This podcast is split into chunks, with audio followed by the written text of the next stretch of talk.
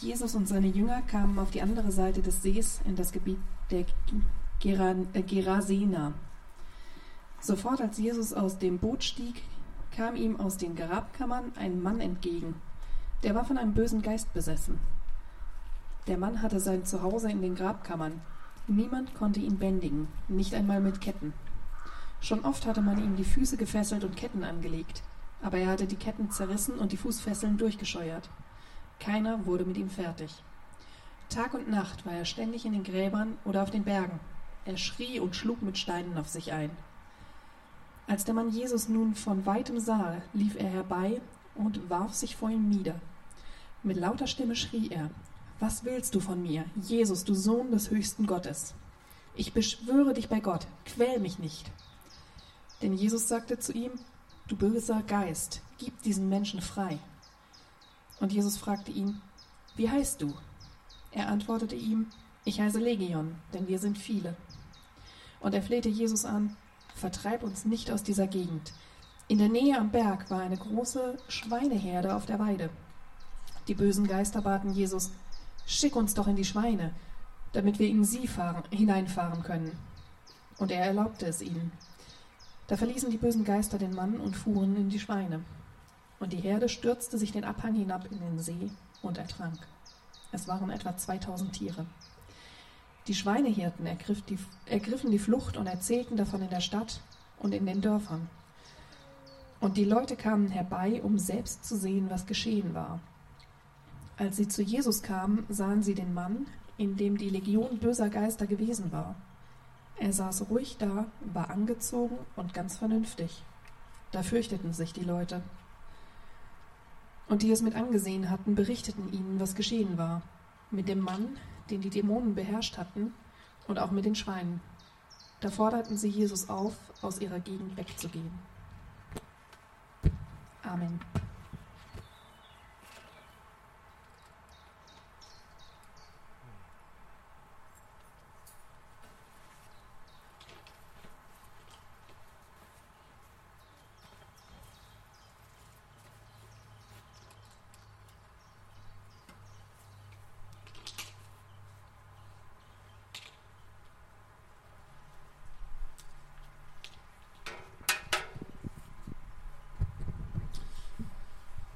Seid noch alle da nach diesem Text. Das ist gut. Ähm, es gibt dazu wohl was zu sagen, habe ich mir gedacht. Der, den Jesus wegschickte, nicht unbedingt ähm, so eine ganz typische Überschrift für eine Predigt, sondern das könnte auch von so einem Film sein, habe ich gesagt. Der, den Jesus wegschickte. Und nach dem, was wir gehört haben, wohl eher ein Horrorfilm, oder? Da ist ein Mann, der zwischen den Gräbern lebt, erlebt und sich selbst schlägt der mit Wunden übersät ist. So ein alter, beängstigender Gruselfilm, habe ich gedacht. Das würde eigentlich ganz gut passen. Niemand aus dem Dorf ist alleine zum Friedhof gegangen, weil dem wollte man nicht alleine begegnen. Das steht schon mal fest. Das war also jemand, der schon gebändigt wurde mit Ketten und Fesseln, aber auch das hat nichts geholfen, hat nur noch zusätzliche Narben hinterlassen. Ich finde, das ist so ein Text, den man sich eigentlich gerne ausspart, wenn man eine Bibel liest. Aber er steht nun mal da. Und ganz ehrlich wollte ich auf was ganz anderes hinaus. Das folgt aber erst nach diesem Text und ich kann es nicht unerwähnt lassen, habe ich festgestellt. Also was tun? Ich habe alle Leute, mit denen ich in dieser Woche zu tun hatte, oder viele zumindest, gefragt, sagt mal, was denkt ihr so über Dämonen? Und das waren ganz unterschiedliche Antworten. Alles Quatsch, geheimnisvoll, das waren doch alles nur psychologische Krankheiten. Das steht so in der Bibel, also muss es wahr sein. Das macht mir Angst. Es ist eine Realität. Das ist so grob das Spektrum von den Antworten, die ich bekommen habe. Für, dieser Aspekt, äh, für den Aspekt, den ich äh, besonders betonen möchte, der da also noch folgt, ich lese das gleich nochmal vor, da ist es eigentlich fast egal, habe ich festgestellt, was wir so darüber denken. In der damaligen Zeit war das auf jeden Fall selbstverständlich, dass, dass das eine Realität ist, dass es sie gibt, die Dämonen. Und wenn wir uns die vier Lebensberichte von Jesus anschauen, dann stellt man fest, das ist eigentlich ziemlich häufig ein Thema in der Nähe von Jesus. Aber in unsere aufgeklärte Gesellschaft passt das irgendwie nicht so richtig hinein, oder? Also da, da hat das eigentlich kaum Platz. Obwohl ich mich noch gut daran erinnern kann, vor einem wichtigen Fußballspiel im Volksparkstadion wurde ein Schamane eingeflogen, der da irgendwas gemacht hat, um dieses wichtige Fußballspiel günstig zu beeinflussen. In unserer aufgeklärten Gesellschaft. Das ist ja noch nicht so lange her und besonders erfolgreich. Naja, anderes Thema. Menschen haben und hatten eigentlich immer schon so ein Gefühl von gut und schlecht, von böse, von hell und dunkel. Und ähm, von daher ist das vielleicht so der kleinste gemeinsame Nenner, egal was wir darüber denken oder nicht. Ich möchte euch auf jeden Fall einladen, diese Geschichte, wir gehen ganz, ganz schnell dadurch, nochmal einfach so, euch einfach so auf die Geschichte einzulassen, wie sie da steht, wie sie uns überliefert äh, wurde. Und im zweiten Teil, da glaube ich, da wird uns der Kern dieser, dieser Predigt heute dann auch tatsächlich etwas mitgeben können, das was nach der Lesung folgt, diesen Text. Ich bete noch einmal. Lieber Vater, ich danke dir dafür, dass wir diesen Gottesdienst feiern können und dass du ein großer und allmächtiger Gott bist, dass dir nichts unmöglich ist und dass es auch äh, nichts gibt, was dir widerstehen kann. Und ich möchte dich bitten, dass wir mit diesem schwierigen Text jetzt auch ähm, eine gute Erfahrung machen. Bitte beschenkt uns da jetzt auch. Amen. Dieser Mann, der Besessene, der hatte wirklich ein sehr lebensunwertes Leben. Anders kann man das gar nicht sagen. Und ähm, spannend wird sein Leben eigentlich ja erst, und damit startet ja die Geschichte auch, als Jesus vorbeikommt. Also die Dorfbewohner, wenn ich den Text richtig verstehe, die haben sich damit arrangiert. Die wussten, da ist er und dem gehen wir aus dem Weg. Und ähm, als Jesus vorbeikommt, da äh, ist diese Stimme, diese Dämonen in ihm, ähm, die kommen in einem fast vorauseilenden Gehorsam auf Jesus zu und erkennen, du bist der Sohn Gottes, Jesus. Die Mächte, die diesen Mann quälten, erkennen also vielleicht besser als ähm, wir Menschen das manchmal tun, die größere Macht von Jesus und die Dämonen äh, wissen äh, ziemlich genau, wer das ist. Vielleicht sogar manchmal besser, als wir Menschen das überhaupt wissen. Und das geschieht alles auf so einer geistlichen Ebene, die für uns Menschen nicht sichtbar ist. Und wie selbstverständlich gebietet Jesus also diesen Dämonen, ähm, dass sie weichen sollen. Und er schickt sie, weil die Dämonen anscheinend irgendeinen Wert brauchen, schickt er sie in die Schweine. Arme Schweine, habe ich gedacht. Und darüber könnte man sicherlich auch noch viel sagen. Aber ich will ja eigentlich auf was ganz anderes hinaus. Also, das Erste, was wir hier schon feststellen können, ganz positiv feststellen können, ist, egal was für Mächte es gibt und selbst sowas, was uns ein bisschen spooky vorkommt, die haben keine Chance gegen ein Wort von Jesus. Das ist doch schon mal sehr beruhigend, finde ich, weil das gilt ja bis heute. Auch Menschen, die nicht glauben, wissen ja, dass es dunkle Dinge gibt, dass es irgendwie was gibt, was wir nicht erklären können, Mächte, die unerklärlich bleiben. Das kann Angst machen. Ich persönlich glaube jetzt erstmal dem Zeugnis der Bibel, aber Angst haben muss ich deswegen nicht.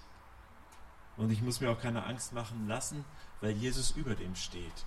Und wenn ich zu ihm gehöre, dann darf ich davon daran teilhaben. Und ganz unabhängig davon, was wir von Dämonen halten, ist dieses, äh, ist diese, dieses Erlebnis, das uns hier geschildert ist, ja auch ein, ein Bild. Wir nehmen jetzt also mal nur das Prinzip für vielleicht ganz andere Dinge, die unser Leben so beeinflussen oder einnehmen. Das gibt ja eine ganze Menge, Menge, Dinge, die unser Leben so stark beeinflussen können, dass wir auch denken, das ist eigentlich kein lebenswertes Leben mehr, das wir führen sondern eher lebensunwert, so wie der Mann das da zwischen den Gräbern erlebt hat. Manchmal sind das vielleicht Menschen, die uns fertig machen oder Belastungssituationen, die uns äh, überfordern. Ich muss gerade noch meinen zweiten Magneten rausholen. Sehr gut. Ähm und oder Schicksalsschläge, die uns hart werden lassen. Wir erleben hier in unserem Land Menschen, die geflüchtet sind, die also ähm, Erlebnisse haben, die traumatisierend sein können, Not, Armut, Abhängigkeiten, Süchte, die wir erleben in unserer ähm, Wohlstandsgesellschaft. Dinge, die unser Leben beeinträchtigen, es schwer machen. Und manchmal muss man sich dann vielleicht in Erinnerung rufen, wenn Jesus also so ein Gott ist, der solche Mächte im Griff hat und ich mich an Jesus hängen kann, dann sind auch diese Dinge tatsächlich möglich, ähm, in Veränderungen zu kommen. Ist es bei diesen Dingen. Manchmal müssen dafür schwere Wege gegangen werden. Und ich weiß nicht, wer letztes Mal den Gottesdienst und den davor verfolgt hat. Ich wiederhole mich jetzt irgendwie immer.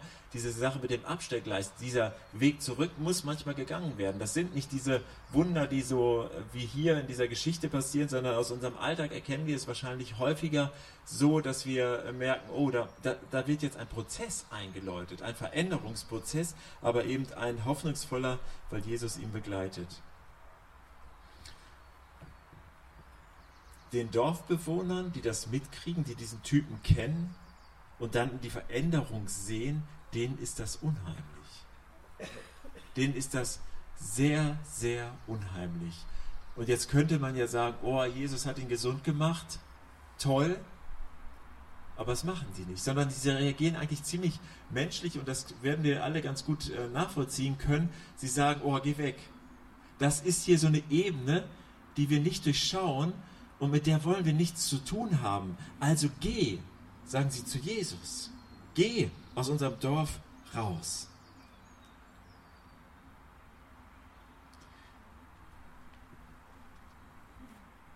Niemand verspricht ähm, Menschen, die Jesus folgen, dass noch alles super sein wird, dass alles ohne Probleme ablaufen wird, sondern es kann sein, dass wenn wir Jesus treffen, Dinge erstmal in Gang kommen in unserem Leben. Und die sind vielleicht schwer, aber die haben ein gutes Ziel. Und für diesen Mann, für diesen Mann war ja auch erstmal alles ganz neu. Ich lese mal, wie die Geschichte weitergeht. Also Jesus wird weggeschickt und dann kommen diese beiden drei Verse noch.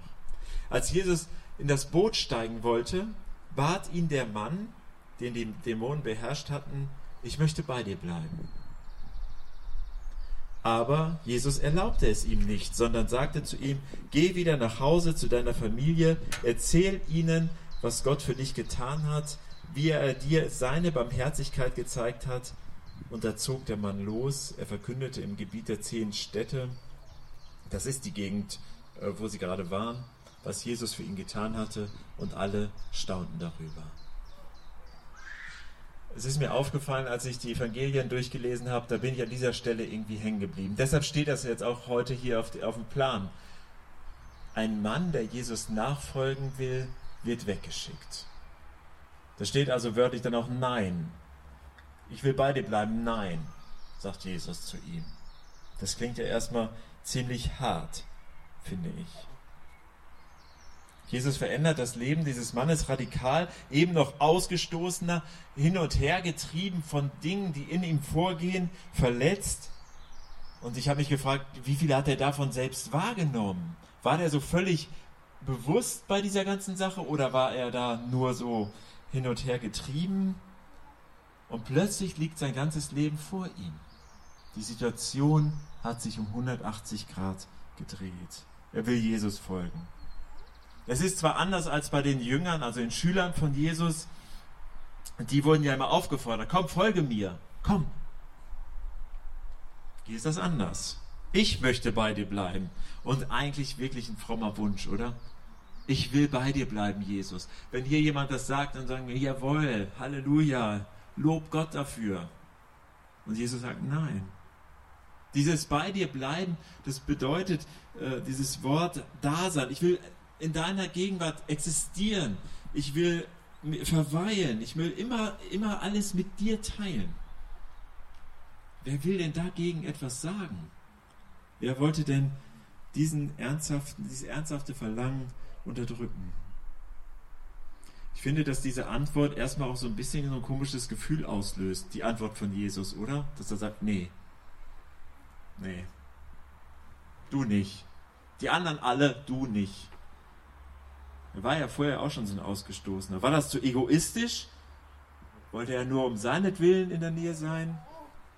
Aber Jesus sagt, nein. Mir fiel eine Geschichte von einem jungen Mann ein, der auch zu Jesus kommt und sagt, Jesus, sag mir doch, wie ich in den Himmel komme, wie ich zu Gott komme. Und dann sagt Jesus das, was damals auch so galt, ah, dann halte doch alle Gebote. Und er sagt, das mache ich. Da hat Jesus, das steht ja nicht überliefert, aber ich bin mir ziemlich sicher, dass Jesus gedacht hat, das geht nicht. Du lügst. Vielleicht dich selbst an. Und dann sagt er zu ihm, okay, wenn du das alles getan hast, dann verkauf alles, was du hast, gib es den Armen und folg mir nach. Und dann liest man diesen traurigen Satz, dass er traurig wegging, denn er war sehr reich. Genau wie bei der letzten Predigt am letzten Sonntag, die Frau, die Jesus in Samarien getroffen hat, hatte Jesus wieder diesen, diesen Seelenscanner. Und er sieht sofort, was der Knackpunkt ist in diesem Leben. Bei der Frau, sie wollte Anerkennung und all diese Dinge, die Jesus dann noch sehr direkt anspricht. Bei diesem Mann, da ist das Geld da. Er entdeckt sofort, woran sein Herz hängt. Ich glaube, dass Nachfolge immer auch ein bisschen eine Kapitulation braucht. Hier, ich kann nicht mehr oder ich will das nicht mehr, mach du, Jesus. Der Mann, den Jesus wegschickt, der hatte nichts mehr vorzuweisen. Der war schon durch mit allem. Der hatte nichts, woran sein Herz noch hing. Aber während er vom Bleiben spricht, bekommt er von Jesus dieses Geh hin, so ein Bewegungsauftrag. Geh hin und berichte. Letzte Woche saß ich mit einem Mann auf der Terrasse bei uns zu Hause, der durch viele Schicksalsschläge hindurch Jesus kennengelernt hat. Er erzählte so ein bisschen seine Geschichte und dann sagte er, und dann wollte ich mich totsaufen. Alkoholiker. Ich wollte mich totsaufen. Und dann hat Jesus gesagt, tu das nicht. Und hat er es nicht getan. Und dann irgendwann später, als er ein paar Tage Zeit hatte, da hat Jesus zu ihm gesagt, geh doch dahin. Ich, er hat zu Jesus gesagt, ich habe Zeit. Und dann hat Jesus gesagt, ja, mach doch das. Das hat uns bewegt und mitgenommen, als wir es gehört haben. Aber wir haben nicht gefragt, wie Jesus das gesagt hat. Hast du da eine Stimme gehört? Hast du eine E-Mail oder SMS oder WhatsApp oder sonst irgendwas von Jesus bekommen? Woher wusstest du das denn so genau? Das war in dem Moment überhaupt nicht wichtig, weil er in seiner Art, wie er das Erleben geschildert hat, so glaubwürdig war. Er wusste, wovon er spricht. Er wusste über seine Abhängigkeit Bescheid und er wusste auch über seine Beziehung zu Jesus Bescheid. Jesus hatte für den Mann in der Geschichte einen wichtigeren Auftrag, als bei ihm zu bleiben. Er hatte einen wichtigeren Auftrag, als dass er immer in der Nähe von Jesus herumlief. Geh hin und berichte. Geh nach Hause. Jemand, der so überzeugend von seiner äh, Rettung und seinem, dem Erbarmen Gottes erzählen kann, der soll das auch tun. Adrian Plus hat einmal in einem Buch geschrieben, ein Kommentar zum äh, Markus-Evangelium. Manchmal können wir am wirkungsvollsten nachfolgen, indem wir da bleiben, wo wir sind. Die nützlichste Aufgabe, die dieser Mann übernehmen konnte, war es, dort zu bleiben, wo sein Zeugnis, also sein, sein Erlebnisbericht, besonders bedeutungsvoll sein würde. Vielleicht neigen Leute, die mit Jesus in Berührung kommen, gerade in unserer Zeit dazu, ihren Beruf, ihre Umgebung oder ihre normale Freizeitaktivitäten zu verlassen um in irgendeiner Art und Weise Jesus vollzeitlich nachzufolgen. Vielleicht kommt uns das als die reinere Form der Nachfolge vor. In Wirklichkeit gibt es nichts, was so unerbittlich vollzeitlich wäre, wie bei und unter den Menschen zu bleiben, die wir gut kennen und sie selbst sehen zu lassen, wie unsere Beziehung zu Jesus uns verändert hat oder nicht. Er greift genau diesen Punkt auf. Jesus lässt den Mann allein gehen oder bleiben in diesem Gebiet. Anscheinend hatte er nichts zu befürchten. Ich habe so gedacht, ist das bei Menschen, die mit solchen Mächten zu tun haben, nicht auch so, dass sie vielleicht ein bisschen offener dafür sind, auch wenn sie mal geheilt wurden? Musste er nicht Angst haben, wieder damit zu tun zu haben? Aber anscheinend nicht. Jesus hätte ihn wohl kaum weggeschickt, wenn das so gewesen wäre. Ich habe diesen Text ausgewählt, weil ich glaube, dass er ein, ein tolles Vorbild zeigt, wie wir Jesus nachfolgen können.